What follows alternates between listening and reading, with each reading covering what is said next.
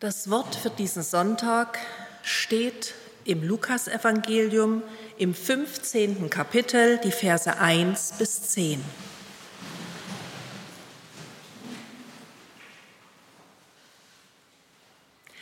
Es nahten sich Jesus alle Zöllner und Sünder, um ihn zu hören.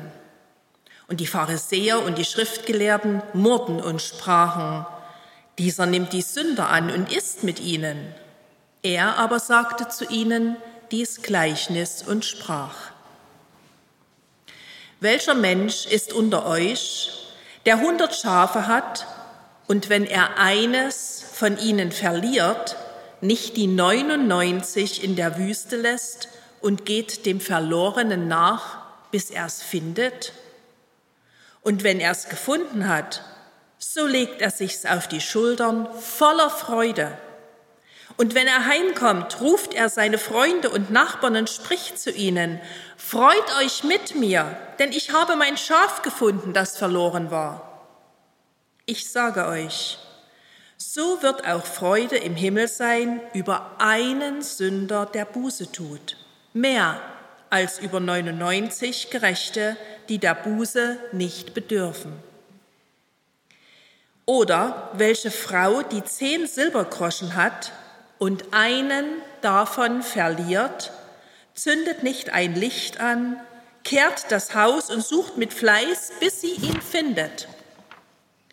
Und wenn sie ihn gefunden hat, ruft sie ihre Freundinnen und Nachbarinnen und spricht, Freut euch mit mir, denn ich habe meinen Silbergroschen gefunden, den ich verloren hatte. So sage ich euch, ist Freude vor den Engeln Gottes über einen Sünder, der Buße tut. Gnade sei mit euch und Friede von Gott, unserem Vater und unserem Herrn Jesus Christus. Amen. Ihr Lieben, die zwei Beispielsgeschichten von dem verlorenen Schaf und diesem verlorenen Silbergroschen habe ich unzählige Male mit meinen Kindern in den verschiedensten Kinderbüchern angeschaut. Meine Lieblingsdarstellung ist von Nick Butterworth und Mick Inkpen. Einfach nur großartig. Gepredigt habe ich darüber jedoch noch nie. Warum kommt es überhaupt zu diesem Gespräch? Wieso erzählt Jesus seinen Zuhörern in diesem Moment gerade diese beiden Gleichnisse? Wenn wir Lukas 15 aufschlagen, lesen wir, dass Jesus umringt war von Zöllnern und Sündern. Was waren das für Typen? Zöllner, das wissen wir, das waren die Steuereintreiber für die Römer. Die waren nicht so beliebt, weil sie ja nur für die Besetzungsmacht die Kohle abnahmen. Niemand hat das Geld gerne hergegeben. Und manchmal sollen die sich auch zu ihren eigenen Gunsten verrechnet haben. Das machte sie nicht gerade zu Freunden. Mit wem könnte man das heute vergleichen? Wer noch älter ist, so wie ich, könnte sagen, war so eine Art Stasi-Mitarbeiter vielleicht, die für die Staatsmacht gearbeitet haben, die man nicht mochte. Oder wenn man es ganz modern sagen will, sind es eben die Leute vom Finanzamt, die dann, wenn man endlich mal als Firma einen Umsatz gemacht hat, gleich erstmal eine fünfstellige Summe abkassieren und es bleibt auf dem eigenen Konto gar nichts mehr übrig. Da hat man nicht so viel Liebe und so viel Freude bei der Überweisung. Stimmt's, Demi? Hm. Und die Sünder, was waren das für Typen? Sünder sind wir ja alle. Aber hier sind es Menschen, die die alttestamentlichen Gesetze nicht so ernst nahmen, die zehn Gebote zum Beispiel. Menschen, die die schriftkundigen Juden, die von sich sehr überzeugt waren und meinten, sehr anständig zu leben, ablehnten. Eben solche Menschentypen, die du nicht magst, die nicht deine Wellenlänge sind, in deren Nähe du dich nicht so gerne aufhältst, die du innerlich irgendwie ablehnst. Mir fällt es schwer, jetzt Beispiele zu nennen. Vielleicht sind es die Kiffbrüder mit den großen Hunden oder die etwas bedrohlich angezogenen Menschen, die angstmachende Tätowierungen bis weit ins Gesicht an sich tragen. Oder vielleicht sind es die Alkoholiker, die ein bisschen schmuddelig rumstehen, mit denen kein anständiger Dialog entsteht. Irgendwelche Menschen, die du nicht magst. Und sollten sie sich in unseren Gottesdienst begeben, würdest du sie von oben bis unten einscannen und würdest kein Lächeln übers Gesicht bringen. Weißt du, wie ich das meine? Diese Menschen, die von der damaligen Kirche abgelehnt wurden, die fanden bei Jesus etwas. Etwas Interessantes. Sie wurden von ihm nicht gleich abgelehnt, fühlten sich angenommen, vielleicht sogar willkommen. Sie wurden von Jesus respektiert. Die bibelkundigen Juden, also die Pharisäer und Schriftgelehrten, lästerten hinter vorgehaltener Hand. Dieser Jesus gibt sich mit diesem Gesocks ab, mit diesen Zöllnern und Sündern, mit dem Abschaum der Gesellschaft, die ihre Fahne nach den Wind hängen, die hintenrum den eigenen Vorteil erwirtschaften. Diese unchristlich lebenden Menschen, hallo, geht's noch? Weiß Jesus überhaupt, was das für Typen sind? Die Pharisäer und Schriftgelehrten waren so richtig stinksauer. Und diese Spannung spürte Jesus. Er fühlte, wie es in der Luft knisterte. Mit einem zarten Lächeln und einem verborgenen Augenzwinkern erzählt er nun die folgenden drei Gleichnisse, von denen wir uns heute Morgen mit zweien beschäftigen. Jesus hofft, dass diejenigen, die nicht verstehen, dass er so offen mit den Menschen umgeht, die sie ablehnen, Jesus hofft, dass diese Menschen die zwei Beispielsgeschichten hören und über ihre Gefühle ins Nachdenken kommen. Die Antwort von Jesus auf die Verurteilung dieser Menschen ist nämlich Freude. Ja, in diesen beiden Gleichnissen geht es hauptsächlich um Freude. Genauer gesagt um Freude beim Finden, um Freude beim Wiederfinden. Beim genaueren Hinsehen merkt man, dass die beiden Beispielsgeschichten literarisch keine Erzählungen sind, sondern rhetorische Fragen. Ich zitiere, welcher Mensch ist unter euch, fragt Jesus seine Zuhörer, der hundert Schafe hat und wenn er eines von ihnen verliert, nicht die 99 in der, Wüste, in der Wüste lässt und geht dem Verlorenen nach, bis er es findet? Fragezeichen. Was würdest du darauf antworten? Würdest du?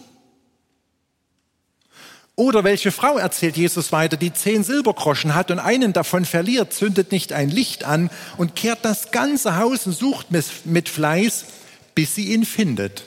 Fragezeichen. Die Antwort ist so natürlich wie erwartet. Natürlich, jeder würde das so machen. Ein Schaf und ein Silbergroschen waren sicher wertvolle Dinge, auch wenn ich jetzt nicht viel damit anfangen kann. Und wenn man es wiedergefunden hat, dann freut man sich wie ein Honigkuchenpferd. Es ist schön, wenn man etwas, das einem wichtig ist oder jemanden, der einem wertvoll ist, wiederfindet. Da kommt Freude auf, oder? Wenn Jesus die Gleichnisse in Form einer Frage erzählt, dann versuche ich heute meine Gedanken zur Auslegung auch mal in Fragen zu formulieren. Erstens, würde Jesus in unsere Gemeinde gehen? Also wenn Jesus sonntags in Plauen wäre, würde er dann in die Versöhnungskirche zu einem unserer Gottesdienste kommen?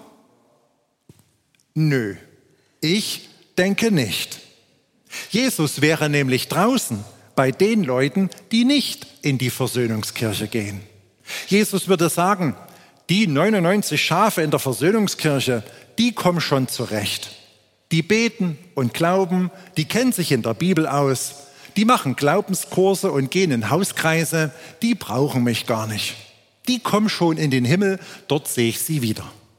Aber die anderen, die Jesus noch nicht kennen, die wir Christen in der Versöhnungskirche manchmal argwöhnig betrachten, nicht mögen, die geht Jesus suchen. Er nimmt sie an, auf Augenhöhe. Er ist dort bei ihnen, bei dem Verlorenen. Wir sammeln als Gemeinde die Gott suchenden Menschen. Ich glaube, das machen wir auch ziemlich gut. Jesus jedoch spricht in der Geschichte von einem menschensuchenden Gott. Das ist genau umgekehrt. Versteht ihr? Jesus sagte seinen Zuhörern damals und heute Morgen uns, Gott sucht die Menschen, die vor ihm weglaufen, ihn vergessen haben, gar nicht mehr wissen, was, dass es einen Gott überhaupt gibt. Gott geht sogar zu den Menschen, die nicht nach ihm fragen und sagt, hier bin ich. Wollt ihr zu mir gehören?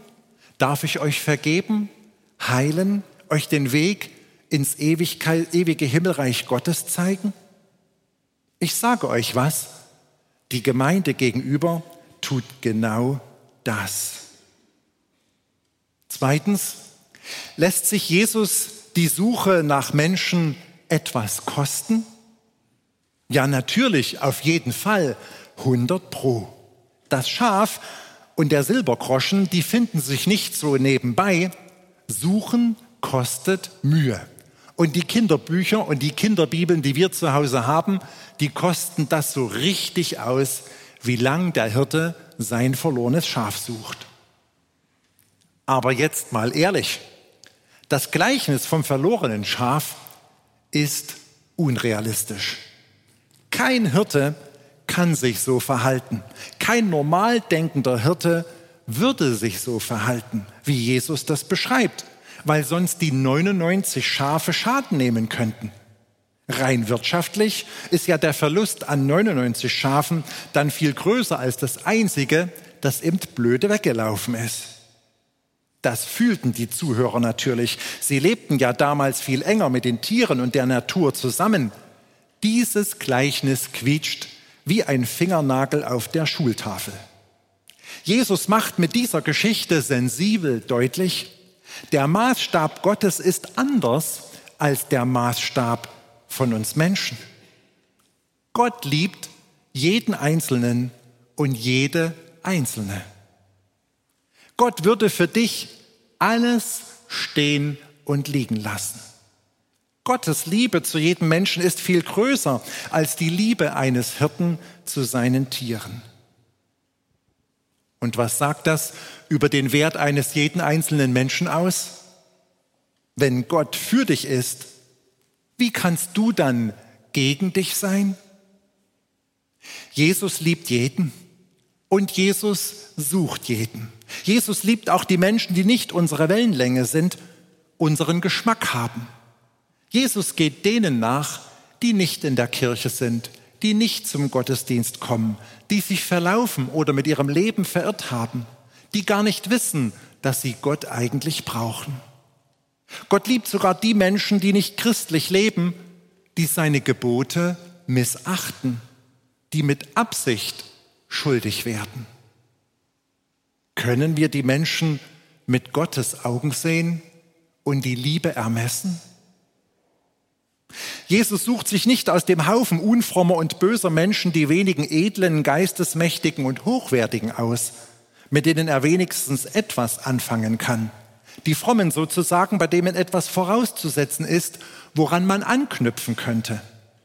Nein, Jesus sucht das Verlorene, das wirklich Verlorene. Und das darf ihm richtig viel kosten. Das Verlorene, es ist nicht mehr da, wohin es gehört. Es ist nicht mehr verfügbar, nicht mehr vorhanden. Es schwebt in äußerster Lebensgefahr, ohne Ausweg, Aussicht auf Rettung oder Hoffnung.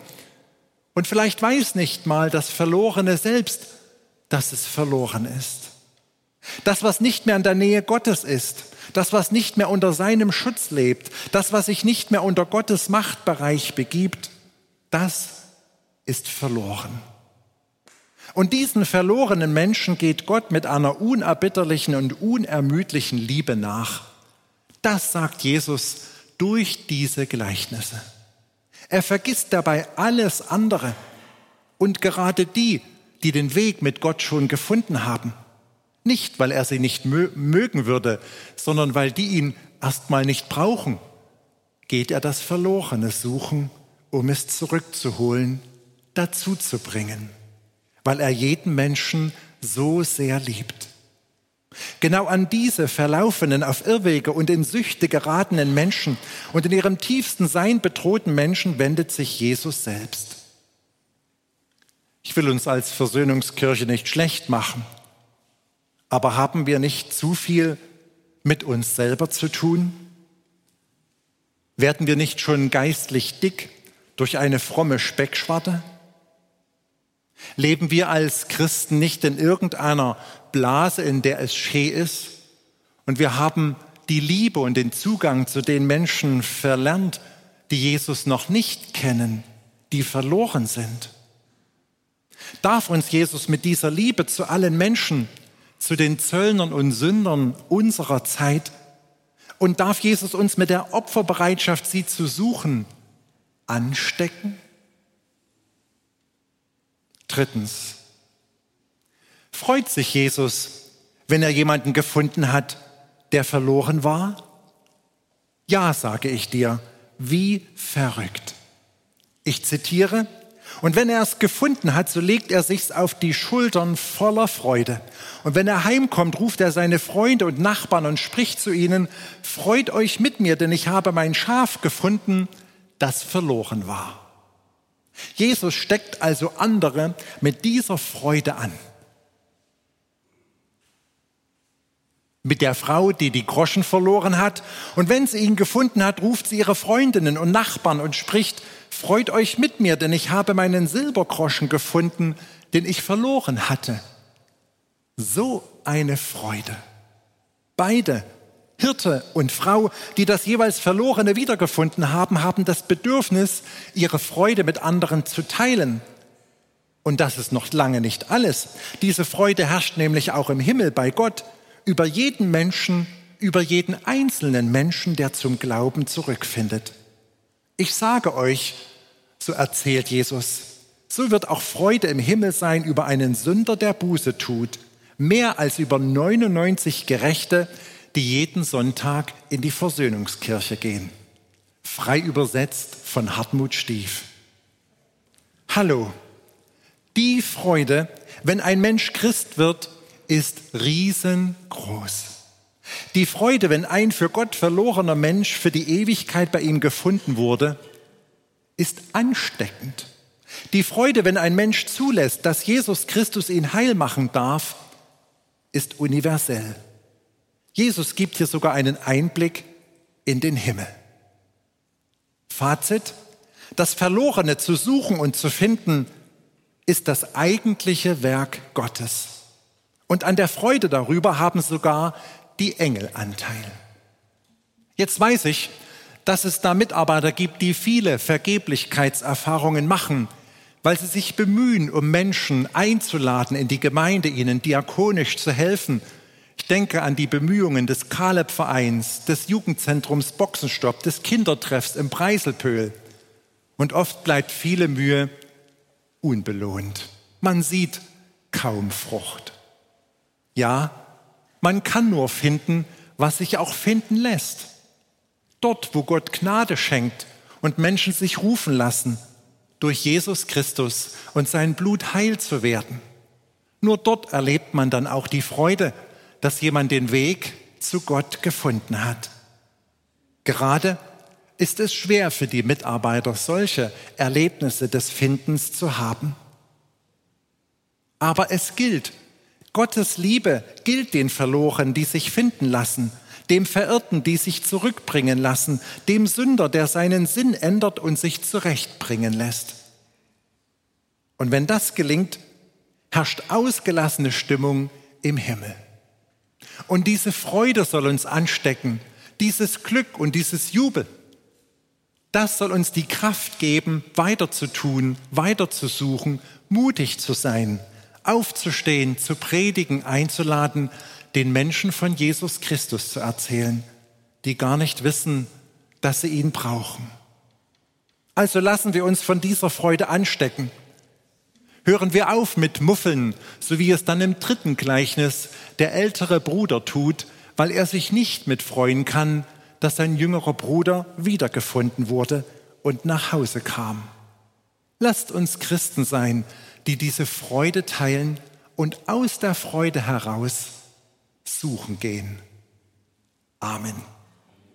Und der Friede Gottes, welcher höher ist als alle Vernunft, bewahre eure Herzen und Sinne in Christus Jesus, unserem Herrn. Amen.